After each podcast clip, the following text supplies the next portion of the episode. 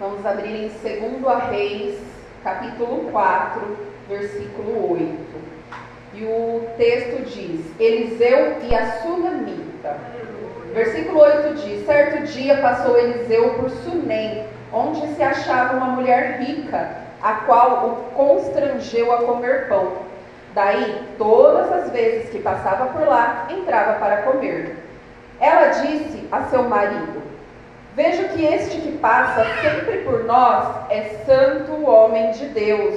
Versículo 10. Façamos-lhes, pois, em cima um pequeno quarto, obra de pedreiro, e ponhamos-lhes nele uma cama, uma mesa, uma cadeira e um candeeiro. Quando ele vier à nossa casa, retirar-se para ali. Glória a Deus. Amém? E só até aqui, irmãos. Então, esse é o texto que o Senhor colocou no meu coração, e o Senhor tem falado muito ao meu coração sobre a palavra sobre o profeta Eliseu. E existe uma outra versão que no capítulo, no versículo 10, ela diz assim: Vamos construir um quarto pequeno junto ao muro e pôr ali uma cama, uma mesa, uma cadeira e um candeeiro. E assim, quando ele vier nos visitar, poderá ficar lá. Amém? E aqui nessa palavra o Senhor falou comigo de uma forma diferente, como eu, eu já li essa palavra tantas vezes, mas dessa vez o Senhor se revelou nessa palavra de um, um modo especial. E eu olhando essa palavra, eu comecei a refletir que nessa é, nossa origem, né, o nosso lugar de descanso é a nossa vida com Deus. E quando eu lia, vamos construir um quarto pequeno, ali o Senhor ministrava ao meu coração que esse quarto pequeno era o nosso coração, onde o Senhor deseja fazer morada, era o nosso coração onde o Senhor deseja fazer habitação, porque o tempo de estar com Deus é o lugar onde o Senhor tem construído a nossa identidade, né? Os filhos, quanto mais eles convivem com os pais, mais parecidos eles ficam, não só de aparência, mas também de caráter, né? Muitas vezes a gente brinca, né? A mulher carrega nove meses e acaba nascendo parecido com quem? Com o pai, né? E glória a Deus por isso, que todos os dias possamos ser nós como esses filhos parecidos com Deus possamos ter a nossa, nossa identidade cada dia mais firmada, fundamentada e cada dia mais semelhante à identidade de Cristo. Porque a nossa identidade firmada em Deus, né, esse lugar onde o Senhor ele quer ali construir com nós um quarto pequeno, ou seja, quer fazer morada dentro de nós. Esse lugar, esse tempo de qualidade com Deus, esse tempo de convivência, de relacionamento com Deus, ele também é o nosso lugar de nutrição. Eu falo por mim, tantas vezes eu me sinto tão cansada, tão abatida pelas lutas, pelas batalhas. Sou só eu que passo batalha aqui, irmãos? Não, né? Todo mundo aqui, todo dia mata um leão e às vezes dois, né? Então, às vezes eu tô ali tão assim, sem energia, e aí eu vou para os pés do Senhor, e ali eu começo a falar com Deus, começo a buscar a presença do Senhor, vou buscar a palavra do Senhor, e ali o Senhor ele me renova, ele me alimenta, ele me fortalece, assim como foi com Eliseu. Eliseu ele estava dentro de uma caverna escondido, né? E o Senhor ali enviou um anjo para alimentá-lo fortaleceu ele, porque ele tinha uma longa caminhada, assim como é também com a minha e com a sua vida. O Senhor, ele quer nos fortalecer, mas se nós não formos até Ele receber esse alimento, que é a palavra, a presença, a oração, o jejum, assim não seremos nós fortalecidos. Que nós possamos ter essa disposição e esse entendimento de se alimentarmos da presença de Deus. É, eu quero nessa palavra falar especificamente daquilo que a mulher colocou dentro do quarto para o profeta Eliseu. E eu quero iniciar falando do quarto. O quarto, ele é um lugar de intimidade. Só entra no meu quarto alguém que tenha intimidade. Tem muita gente que visita a minha casa, mas no meu quarto eu só levo quem realmente é íntimo da minha presença, é íntimo da minha casa. E que sejamos nós assim íntimos de Deus, que nós possamos ter esse acesso de profundidade de relacionamento ao ponto de sermos íntimos com o Senhor. E quem tem intimidade é, com Deus tem esse acesso, né? O Senhor consegue entrar ao coração. E ele diz que não é lugar de acesso para qualquer pessoa. A Sunamita, ela não convidou Eliseu para uma visita. Né? Ela poderia falar, fica aqui na minha, no, na minha sala, entra aqui na minha cozinha, vamos tomar um café. Mas não, ela quis levar e construir um quarto, porque ela não queria que ele fosse uma visita. Ela queria que ele habitasse, que todas as vezes que ele estivesse naquela cidade, ele fizesse a habitação da casa dela. Olha, né, que precioso que é, né, podermos ter profetas dentro de nossas casas, né? Então, ela fez ali um quarto para que ele fosse aquele um lugar de habitação e que o nosso coração possa ser um lugar de habitação da presença de Deus, da presença do Espírito Santo de Deus. O próprio Jesus, ele falou do quarto. Em Mateus 6,6, ele diz assim: Tu, porém, quando orares, entra no teu quarto e fecha a porta. Orarás ao teu pai que está o teu pai que vê em secreto te recompensará. Novamente aqui, né? Um lugar de intimidade, né? O Senhor nos convida a entrarmos em nosso quarto, a fecharmos a porta e passar um tempo de intimidade, um tempo ali somente com Ele, nos dedicando, né? Nesse relacionamento, porque isso é investimento. Quando nós investimos em um relacionamento com Deus, nós nos aprofundamos, né? Nós criamos mais intimidade. A gente não tem intimidade com quem a gente não tem muito contato, com quem a gente não convive muito. A gente tem aqueles amigos de longe, aqueles amigos de perto, com quem a gente passa muito tempo, né? E então essas são as pessoas que a gente acaba tendo um pouco mais de intimidade. Por quê? Porque convivemos mais com essas pessoas e que assim possa ser nós com Deus e com o Espírito Santo,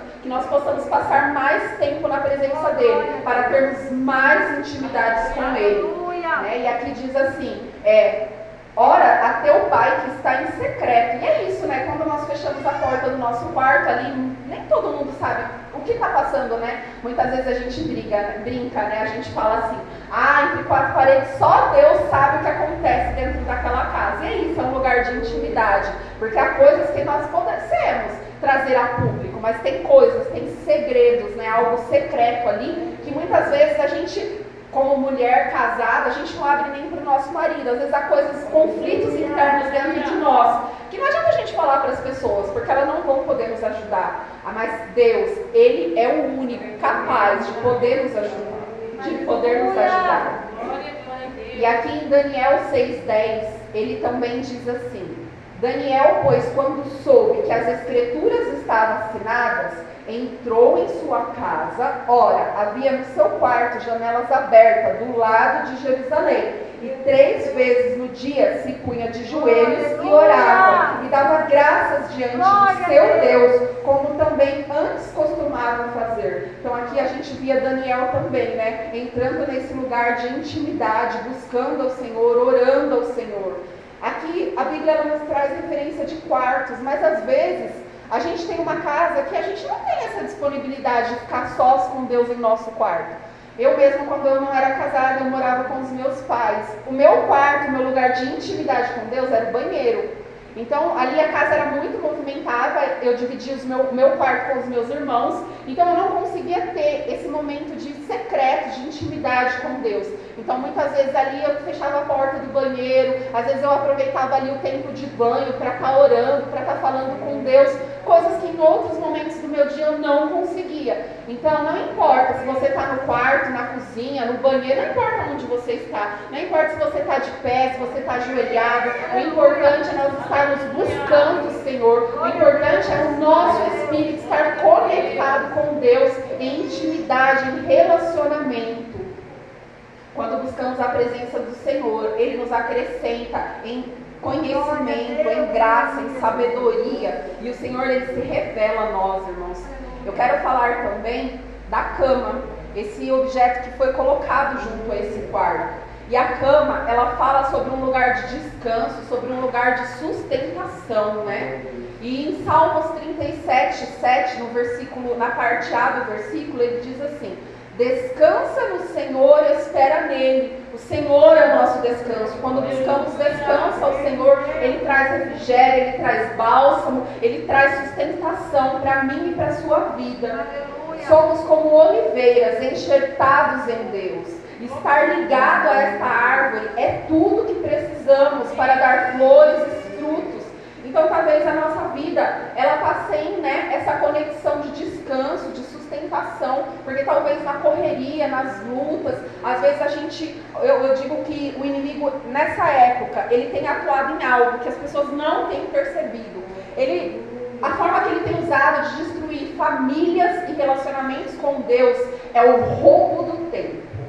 Como o tempo tem sido curto, esses dias mesmo eu falei na empresa, falei, gente, as 24 horas do dia está sendo pouco, a gente está precisando de mais horas no nosso dia. Às vezes é tão curto quando você vê, o dia já passou, a semana já passou, o mês já passou e os dias têm passado com muita rapidez. E às vezes a gente se pega sem tempo com Deus. A gente fala, meu Deus, o dia passou e eu não consegui ter um momento com o Senhor. E eu era muito assim, eu me cobrava muito isso, eu dizia, eu preciso, eu não estou dando conta do tempo. E eu comecei a entender que não, é, eu não precisava pedir tempo ao Senhor, eu precisava pedir disposição. Porque quando o Senhor me acrescentava disposição, eu conseguia, mesmo no meio de toda aquela correria, ter um tempo com o Senhor. E eu comecei a ver que, na verdade, a gente usa muitas vezes de desculpa. Né? Às vezes a gente fala, ah, a gente está tão cansado, mas a gente consegue passar ali horas no celular e a gente não consegue passar meia hora na presença de Deus. E aí o Senhor começou a ministrar o meu coração, que Ele não precisava de um dia inteiro na minha presença, eu na presença dele. Ele precisava apenas de um tempo de qualidade. Então eu comecei a levantar 10 minutos mais cedo do que eu costumava levantar e buscar a presença do Senhor. E era tão difícil aqueles 10 minutos, eu falava, meu Deus, tinha dia que eu não conseguia acordar cedo, de tão cansada. E ali o Senhor começou a ministrar o meu coração e eu comecei a persistir nesses 10 minutos. Aí de repente 10 minutos já não era mais suficiente na presença de Deus. Eu comecei a levantar meia hora mais cedo. E meia hora começou a não ficar suficiente. Então o que, que eu fazia? Eu usava meia hora de manhã e à noite, no final do dia, eu falava, agora eu vou dormir. Não, agora eu vou buscar mais meia hora da presença de Deus. Aleluia. E aí quando eu comecei a ver, eu comecei a ficar uma hora, duas horas, três horas. Às vezes eu me pego assim, varando de madrugada, quatro horas na presença de Deus. Eu falo, meu Deus, eu preciso dormir. Daqui a pouco é hora de acordar e eu estou na presença do Senhor ainda. Então, assim, que a, gente, que a gente venha ter esse entendimento e começar a pedir ao Senhor mais disposição ao coração para estar, que o Senhor venha despertar esse desejo no nosso coração. E em Lucas 10, 38, fala de Marta e Maria. Jesus entra em uma casa e uma mulher estava ocupada com seus muitos afazeres. E nós se ocupamos e se inquietamos com tantas coisas e não conseguimos descansar ao pé de Jesus e aproveitar os seus ensinamentos e a presença de Deus. Precisamos aprender a descansar em Deus e Ele vai cuidar de nós. O melhor descanso é a paz de espírito que o Senhor nos dá. Então nós precisamos buscar, porque se é Ele que nos dá, se nós não buscarmos, nós não iremos receber. Não se preocupe com o dia de amanhã, basta cada dia o seu mal. Você tem onde descansar, debaixo da sombra do Todo-Poderoso. Jesus nos faz um convite muito especial. Vinde a mim todos os que estão cansados e sobrecarregados, e eu os vos aliviarei. Está em Mateus, capítulo 11, versículo 28. Então esse descanso, ele nos promete isso, ele diz que está lá, está acessível a nós, mas nós precisamos ir buscar. É, é, eu dou muita risada porque o Silvio Santos no programa dele ele faz uma brincadeira, né? Ele pega uma nota de 100 reais e diz: Quem quer dinheiro? Aí todo mundo grita: Eu. Quem quer dinheiro? Eu. Mas ninguém se levanta para ir buscar a nota. Todo mundo fica sentado esperando ele levar a nota. E muitas vezes nós somos assim com Deus. Tá tudo à nossa disposição, irmãos o descanso, o refrigério, a salvação, Aleluia. a resolução dos problemas, a provisão daquilo que precisamos. E o Senhor diz: levanta-te e vem até mim, porque está acessível isso a você. E muitas vezes nós ficamos ali esperando o Senhor como se fosse um mordomo nos servir. E nós esquecemos que os servos aqui somos nós, que Ele é Deus, independente de qualquer coisa, Ele é Deus. E eu quero falar agora sobre o item colocado, que é a mesa. Né? O Senhor tem falado aqui de tanto de mesa conosco, e a mesa, ela é o objeto onde ela tem o poder de revelação e relacionamento.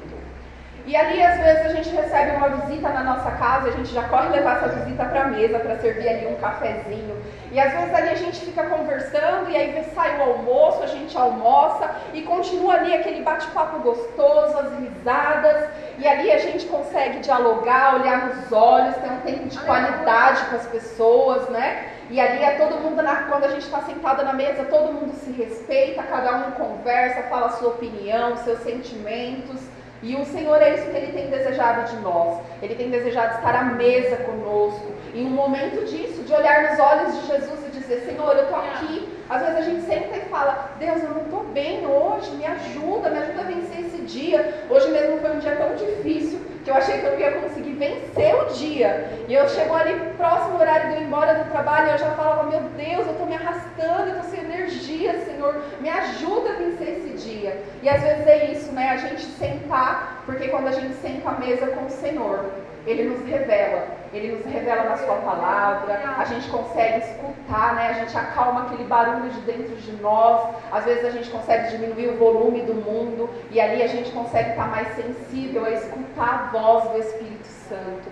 E é tão gostoso, é tão prazeroso, assim como receber uma visita que a gente gosta muito, a gente fala, ai, ah, vou embora, ai, não, não vai embora não, fica mais um pouquinho, vai, vamos tomar mais um cafezinho, que a gente possa ser assim na presença de Deus. Que a gente, quando a gente pensar em sair, ah, não, vou terminar essa oração, vou terminar essa conversa com Deus, que a gente possa olhar e dizer, não, vou ficar mais um pouquinho, porque essa presença é tão gostosa, tão prazerosa, acrescenta tanto sobre as nossas vidas. E caminhando, e o Senhor, Ele está nos chamando para a mesa, para ter relacionamento, e através do relacionamento à mesa, Ele revelará a palavra. Você terá a revelação da palavra de Deus na mesa, o Senhor vai repartir o pão e dar a revelação da palavra. Mesa é lugar de relacionamento, de partir o pão, mas também é lugar que te faz retornar para o seu propósito. Na mesa que Deus vai te reposicionar. Você se assentará à mesa com o seu pai e descansará íntimo, confiante, tendo um relacionamento que traz revelação para a sua vida, para o seu ministério. Ele te levará a um lugar de nível mais profundo da sua vida. E nessa parte aqui, quando eu estava assim, na revelação dessa parte, desse objeto da mesa, o Senhor me fez lembrar da mesa da Santa Ceia, porque é um lugar onde a palavra diz assim: examine o homem a si mesmo nessa hora, nós estamos num momento desse, de nos reposicionarmos, de refletirmos sobre nós, sobre nossas atitudes, sobre aquilo que não está ainda de acordo com a vontade do Senhor, daquilo que tem entristecido o coração do Senhor. Então, este é o lugar de reposicionamento às vezes, quando nós sentamos à mesa, nós nos lembramos ali de coisas que ainda não estão boas, que não alegram o coração do Senhor. Quando nós sentamos na mesa, o Senhor começa a nos revelar aquilo que Ele ainda precisa mudar na nossa vida, aquilo que o Espírito Santo precisa ainda trabalhar no nosso coração, aquilo que ainda não temos como frutos do Espírito, como o autocontrole, né? a mansidão. Como é difícil, né, irmãos, produzir esses frutos do Espírito. E se não estivermos em um relacionamento com o Senhor, isso fica ainda mais distante, isso ainda fica mais difícil. E aqui em Salmos 23, 5 diz assim: Prepara-me uma mesa na presença dos meus inimigos. E é esta mesa onde temos o pão da presença de Deus, o pão do céu, o pão da vida. João 6, 32 a 35, ele fala sobre isso. Mas no versículo 35 ele diz assim: E Jesus lhe disse: Eu sou o pão da vida. Aquele que vem a mim não terá fome. E esse pão é a palavra de Deus, é a palavra que nos alimenta, a palavra que nos fortalece. E é de novo eu vou bater nessa tecla, né? Parece até redundância, mas está ali disponível e a gente só precisa ir e acessar esta palavra para receber o alimento cada dia possamos estar mais alimentados, mais fortalecidos no Senhor, porque é isso que nos dará a vitória, isso que nos fará seguir em frente. Eu quero falar agora da cadeira. A cadeira, ela é um símbolo de autoridade e respeito, mas ela também é um símbolo de honra. Caminhando com o Senhor Jesus, você precisa caminhar na autoridade dele. É ele quem tem autoridade sobre a sua vida e sobre o seu coração. Esse lugar seguro, que é o quarto para o profeta, esse quarto para a presença de Deus, nós devemos ter ele. E nesse quarto, a cadeira, ela é um lugar de autoridade que você precisa incluir na sua vida, onde você dá ao Senhor toda a autoridade da sua vida. A palavra vai dizer que por, por que me chamas de Senhor, Senhor, se não fazes aquilo que eu peço, que eu mando, se aquilo que trago para o seu coração você não consegue obedecer. Então ele diz, às vezes o Senhor é como Samuel, né? O Senhor chamava Samuel, e ele ia lá achando que era o profeta que estava chamando ele, mas não era, era a voz do Senhor. E quantas vezes o Senhor quer falar comigo e com você, e muitas vezes por estarmos despercebidos, por não entendermos, não conseguirmos dar o controle, a autoridade da nossa vida nas mãos dele. Muitas vezes nem, nós nem entendemos, né? Então que nesta noite nós possamos ter esse entendimento de realmente colocar o Senhor no controle das nossas vidas entregar realmente a autoridade das nossas atitudes, das nossas palavras, das nossas ações, dos nossos sentimentos, né? Muitas vezes a gente fala, não, minha vida está na mão de Deus. Vem a primeira tribulação, lá vai você querendo agir pela força do teu braço. E a palavra diz que não é por força, né? É pela graça de Deus que nós recebemos. E a cadeira, ela também, ela é como um trono. E ela precisa estar em seu relacionamento com Deus. Para você entender quem é Deus na sua vida, ele tem que ser a autoridade maior. Né? Ele é rei dos reis, ele está sentado ao trono. Então que ele também esteja sentado no trono da sua vida, que ele possa reinar verdadeiramente na sua vida. E para isso ele está lá, né? Ele diz: Estou à porta e bato. Se permitis que ele entre, né? Ele assentará com você. Então, que nós possamos nesta noite dar essa autoridade ao Senhor, que é dele, é o lugar dele, que nós possamos ter esse entendimento, que é ele é a autoridade maior nas nossas vidas. A cadeira ela também é honra quando temos a obediência. Davi se assentou na cadeira de Samuel e foi honrado. Esther se assentou na cadeira de Vaste e foi honrada. Mas por quê? Porque eles eram obedientes, eles tinham temor ao Senhor, eles escutavam a voz do Pai e andavam de acordo com aquilo que o Senhor colocava como propósito, como plano sobre a vida deles. E quantas das vezes nós mesmos, não é o diabo, irmão, somos nós que frustramos os planos que Deus tem para as nossas vidas. Às vezes a dificuldade de Deus operar um milagre não é dele, é nossa. Porque quantas vezes o Senhor quer fazer algo e por aquilo não ser a nossa vontade, às vezes nós nos colocamos como obstáculo para o Senhor operar o milagre. Então, que nesta noite nós possamos realmente dar essa autoridade, dar esse livre acesso ao Senhor, para que Ele consiga, para que nós venhamos entender, que Ele venha nos dar sabedoria de entendimento do propósito que Ele tem nas nossas vidas, para que nós possamos ser honrados em obediência. Na Bíblia, todas as vezes que houve a obediência, houve a honra, né? São duas coisas que andam junto e muitas vezes a gente quer ser honrado, mas a gente não quer ser obediente. Então que nessa noite, né, essa cadeira possa ser a autoridade de Deus sobre nós e que nós possamos nos colocar realmente submissos, né, debaixo dessa autoridade com obediência. Dar autoridade também é renúncia, né? Às vezes Deus nos requer algo assim e a gente precisa renunciar. E a palavra diz que o povo se aproxima com os lábios, mas o coração, ah, esse está tão longe de Deus, né? E em Hebreus 4,16 é, faz uma referência que Jesus ele é o sumo sacerdote que se compadece de nós. Ou seja, sacerdote ele é uma autoridade sobre nós. Fala para que alcancemos misericórdia em Hebreus 4. Favor, graça. Sabe os momentos difíceis, aqueles dias maus? A Bíblia não escondeu ele de nós.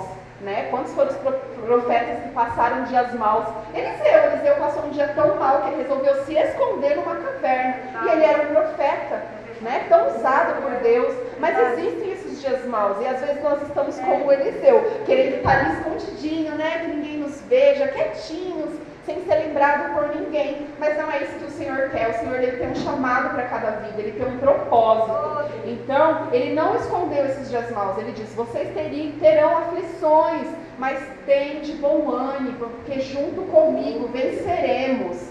E esta cadeira, neste dia mal, ela também será o lugar onde você vai se debruçar e dizer ao Pai: Eu te dou toda a autoridade da minha vida, porque mesmo nesse dia mal eu confio e sei que o Senhor está no controle. As coisas não fugiram das suas mãos, Senhor. Não é porque uma situação é tão tribulada que o Senhor não está no comando. Olha aqueles discípulos, eles estavam no barco com Jesus e veio a tempestade.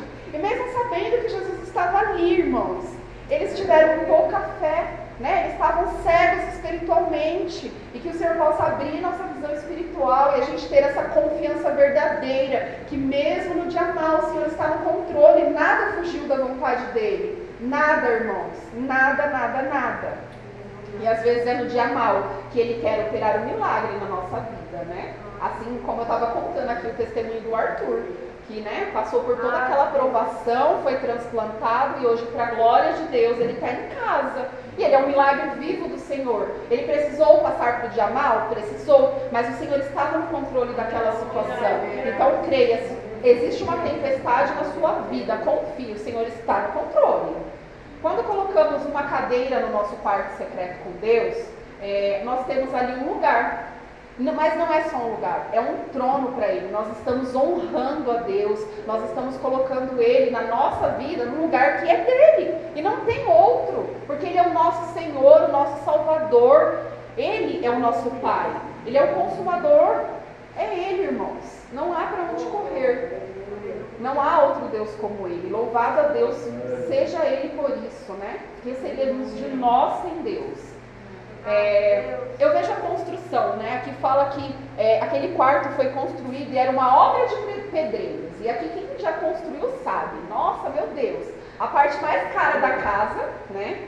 Ali a parte mais difícil de se construir é o fundamento. É quando você começa a fazer o alicerce. Você fala, meu Deus, fica tão caro fazer o alicerce de uma casa, porque você tem que fazer bem estruturado, bem fortalecido, para que aquela casa seja realmente forte, para que não venha ter futuros problemas, para evitar. Então você tem que investir naquele fundamento.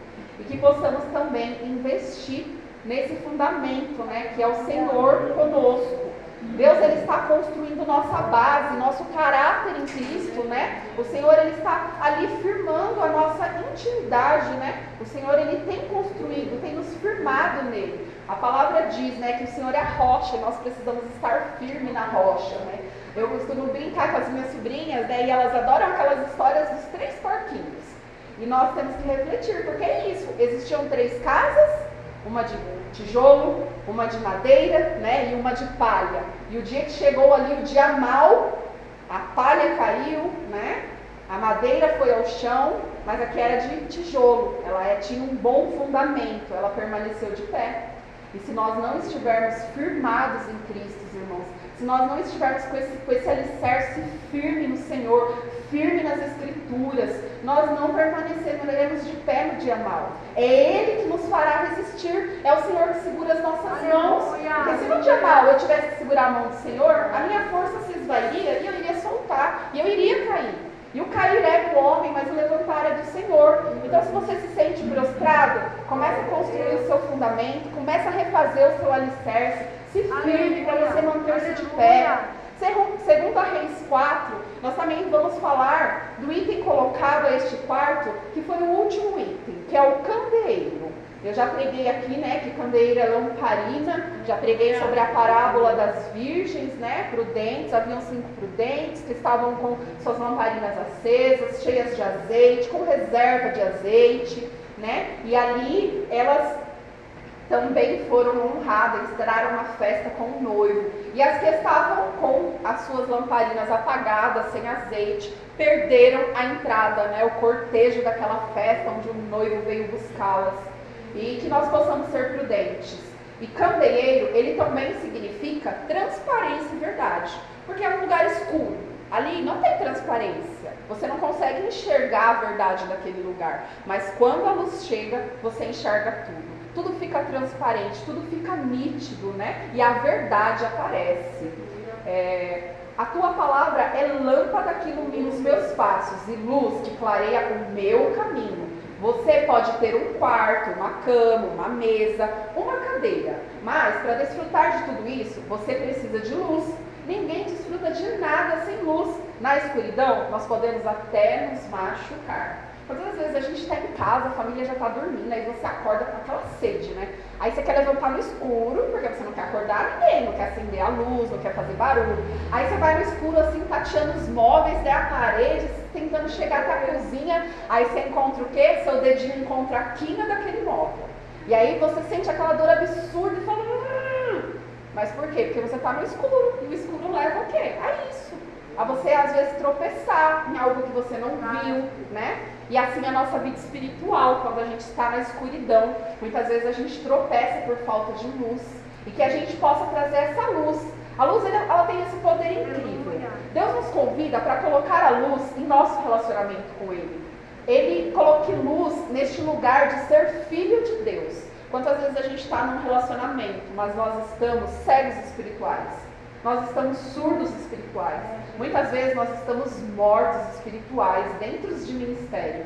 A gente se torna acomodado, viramos frequentadores de igreja. A gente vem porque entrou na rotina, né? Aquilo vira uma coisa normal. E isso não tem que ser normal, irmãos. A presença de Deus, ela tem que todas as vezes que você entrar na presença de Deus, ela tem que te dar aquele frio na barriga, sabe? Aquela, aquele nervoso, aquela ansiedade. Porque imagina, imagina você ter um encontro marcado com uma autoridade, alguém que você admira muito. E a autoridade que nós mais temos que admirar é a presença de Deus. Então que essa luz, né, ela possa estar nesse relacionamento com Deus, que ela possa nos clarear, trazer transparência, verdade, que possamos ser transparentes e verdades com, verdadeiros com Deus. Que quando nós estivermos num diálogo com o Senhor, nós possamos isso, o Senhor possa refletir a luz dele em nós trazendo a, em nós a transparência, a verdade. Aprenda na tua vida que tudo aquilo que é escondido é terreno do inimigo. O inimigo ama as trevas e tudo aquilo que é escuro e sujo. A forma de expulsar os demônios e as trevas é colocando e trazendo luz. Traga para os pecados, traga para os traumas e tudo aquilo que está escondido na sua vida, traga para a luz. Confesse a Cristo e peça a Ele para te limpar. Porque às vezes a gente tem travas que a gente não conta para ninguém. E isso é o nosso relacionamento sem luz com Deus.